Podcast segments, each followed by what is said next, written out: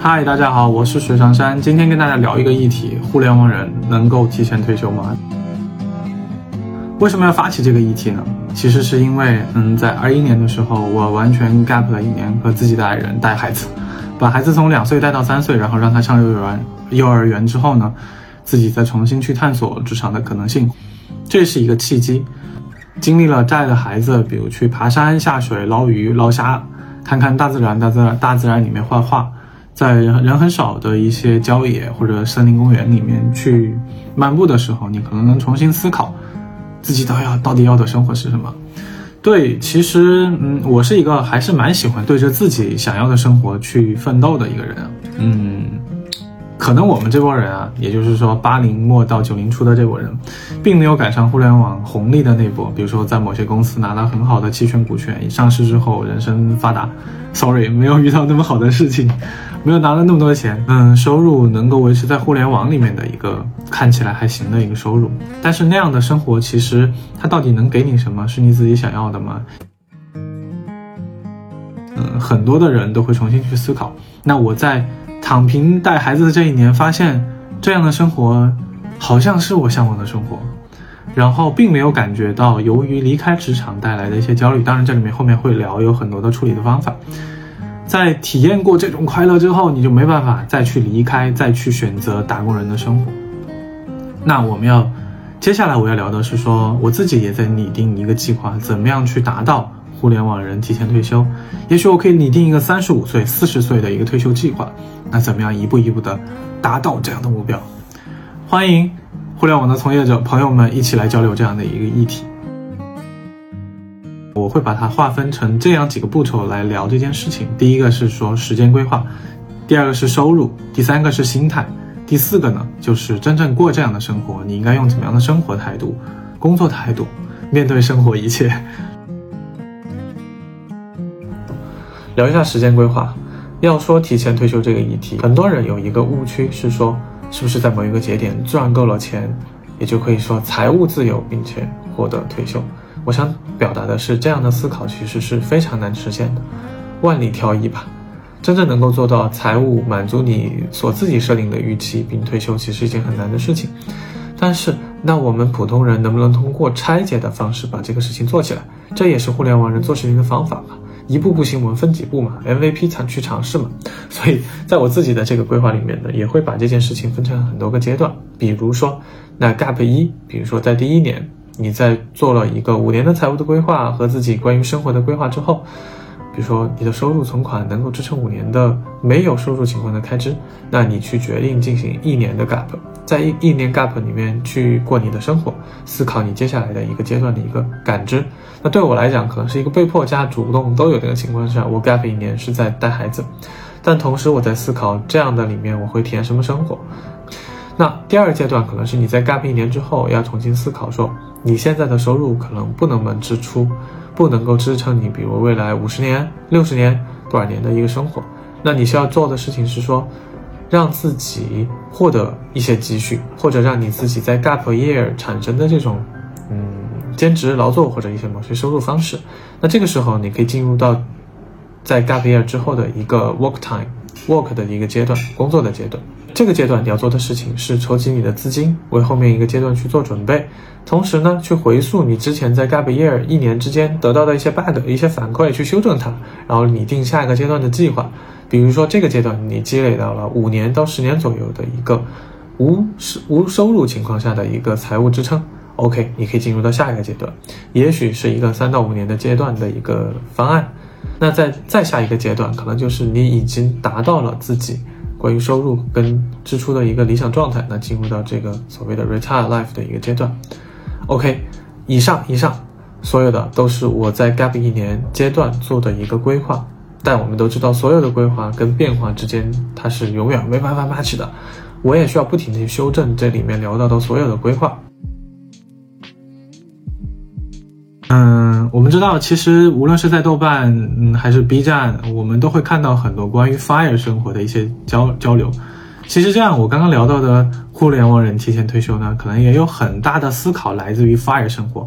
所谓 FIRE 是什么呢？发起于北美的一些嗯提前退休一些思想，它的英文全称是 Financial independence and retire earlier，就达到你自己财务的一种自由状态，然后更早的退休。那这里面呢，通常有一个非常简单的财务计算的逻辑是说，你一年的花销乘以二十五倍，就得到了你可以提前退休的那个资产的总额。怎么讲呢？比如说你一年花十万，那么乘以二十五倍就是二百二百五十万。那如果你有二百五十万的存款，或者是说收，或者是说呃资产，那么你把这个资产通过你自己的理财方式，能够做到年化百分之四的收入，你就可以拿到 retire，也就是你可以基于拿到的理财部分的一些收益部分去 cover 你日常的开销，这样你就可以得到一个基础的一个嗯 retire 的状态，这就是一个在 retire 生活里面的核心的一个思考逻辑。很多人都在考虑这个事情，但是每个人。基于你现在的生活状态不同，你可以用不同的路径去达到这样的。我们都知道，呃，你说赚到几千万、几几几千万以上上亿资产的人，他有没有提前退休？有的人能做到，有的人没能做到。更多的还是你对自己事业和自己生活理想状态的一个追求和欲望之间的一个平衡。也许很多人调整自己的生活消费，几十万就可以达到刚才说的 retired life life 的一个状态。所以很多事情来自于你自己内心追求什么。那我来讲一讲，这里面迭代关于时间和财务里面有一个点，就在于说，嗯，如果说你拿到了一个 fire 的一个时间节点了，你需要同时去考虑，除了说，哎，我的这个存钱能够养活我啊，很开心之外，你可能也要想，在 fire 阶段，你到底要的生活是什么样的？也许你这时候想要做自己的事业。你想要做自己的一个项目，或者做自己业余的一个工作，那那件事情它依然能给你带来收入。对于很多技能类的工种，比如设计师、工程师、写手、自媒体人，他们可能可以选择这些方法，来给自己带来一些额外的收入，业余的收入去贴补家用，没有问题，很好的。这样你在这个 gap 的 VM MVP 阶段，可以给你去保持一个收入，保保持一个生活的 cover，而不是只是坐吃山空，那也是很好的方法。而且，也许在这个过程当中，你能找到自己更好的一个收入跟工作的方式，那何乐而不为呢？所以说，fire 它不是一步到位，而是一个渐进式的。用互联网的人的互联网思维来讲这件事情。OK，聊完了时间，聊完了财务，我们聊一聊心态吧。嗯，心态来讲，其实核心有两大议题。第一个议题是说，怎么样处理从职场退出来的这个心态，以及怎么处理 fire 之后的这个心态。现在讲第一个部分，关于从职场里面出来。嗯，首先你得理解自己想要的是什么。如果你需要的是在大厂里面不停的以 P 六、P 七、P 八、P 九这样的职级晋升，拿到更高的收入，带更好的团队，做更好的项目，那可能 fire 生活不适合你。如果你每天上上说那个什么上班向上那个啥一样，对吧？的时候，有可能你就要想你自己追求的是什么。那在你发现自己想追求的那种生活状态之后，你可能发现现在的工作与你的生活状态不一样的时候，那你可能选择离开，不要被现在行业里面内卷的状态所吓坏了。真正你你退一万步说，你少拿一点钱，做一点自己觉得愿意做的事情，那也是一件快乐的事情。那关于。退休或者是说 gap 期间的这个心态，其实你更需要调整。对我来讲可能还好，我这一年因为呃带孩子，很多的时间可能有三分之一到三分之二的时间都是在跟孩子相处，因为在两到三岁孩子有很多的诉求，你要带他玩，带他去体验很多的事情。那剩下的那些时间你就要自己去去处理。但是如果你是一个人自己去 gap，没有其他的一些事情要做。更需要处理好自己的心态。你很有可能看到其他以以前的同学每天的忙碌，工同事以前的工作，你就会被自己的状态有时候，比如进入三到六个月阶段，你就可能会迷失。这真是我需要的吗？我现在并没有工作，没有收入，我会焦虑。一定要放清楚，说你自己要探寻的是什么，不要在离开之后去焦虑。你可以找一件你自己想做的事情，因为你在发人之前一定想过，比如说你要环球航行。你要走遍全国，你要记录什么？你可以做你自己的自媒体，记录你自己想要的生活。心态部分，还有呢，就是你可以跟很多已经发人或者说已经 gap 很长的时间的同学去交流，大家或多或少都能找到一个适合自己的 fire 之路的一个心态调节的方法和一个事情。对，这里我觉得有一个东西，不是所有 fire 人都是在玩儿。大家 fire 之后是要追求自己很想要的生活状态的。那个追求有的东西可能跟事业挂钩，有的东西可以跟生活已经完全强绑定了，那个才是最重要的事情，不是大家想象的，所有人都在躺平，躺在家里面看剧、刷剧、吃东西、看电视，可能有那么两天你会很快乐，但是天天那样的话，你就会你就会崩溃，知道吧？啊，现实状态就是这样的，就是你如果天天做这样的事情，你就会开始迷思，这个到底是什么？是你追求的吗？你要的是什么？每天你可能都要不停的去探寻，也许你要跟别人去交流，这就是关于心态处理的一个部分的一些建议。另外呢，最近我自己也在探索一些关于内心平静的方式，那就是内观和禅修。这里面推荐大家两本书，一本是十分钟冥想，是观呼吸。这两本书呢，一个偏入门，一个偏内观，都是帮助大家在一个啊比较繁杂的状态当中，能够找到一些方法，让自己内心平静下来。关于生活状态部分，嗯嗯，这里面会聊到，比如说我自己也探索，或者在跟一些朋友聊的时候，嗯，看到一些生活状态，比如说有很多人会选择中国的新的几个数字游民基地，类似于大理，对吧？大理都已经被说烂了，呃，安吉这些地方呢，有一些政府他们开始在扶持一些所谓数字游民的项目，你有自己的技能，来到这个地方建一波年轻人，大家一起做一件事情。这些地方逐渐形成了一个国内的一些数字有名的一些基地。如果你喜欢，可以去那些地方看一看，也许你能找到你希望过的那种生活的状态。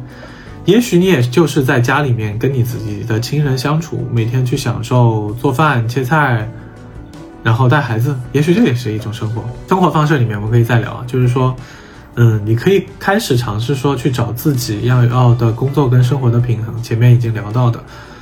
嗯，可能你会有自己的一个想法，但是一直没有嗯铁下心去干。老实说，我现在自己回到职场之后，嗯，也是一种不舒适感在里面。为什么呢？因为体验了那一年的 fire 之后，你再回到职场，看到这么多高学历、高能力的同学，当然也有不是那么呵 呵的同学呀，在一个项目上去卷。因为互联网的发展其实已经过了那个高速发展，大家更多的是在内卷。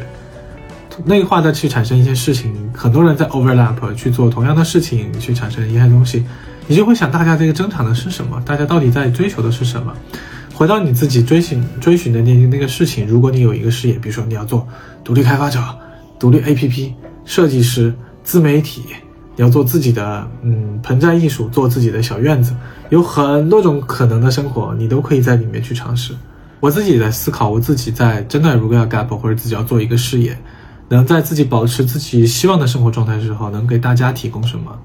现在聊到这个互联网人提前退休的议题，我聊到很多朋友，发现大家都是在乎和关注的。欢迎大家留言跟我进行交流，也许我们还能一起来对谈一些节目，聊聊你自己现在生活里的困惑，你期望的生活状态，你希望做的事业的状态。我们可以把这些事情做成视频，做成音频，与更多的嗯，再来到职场这个阶段的朋友去交流。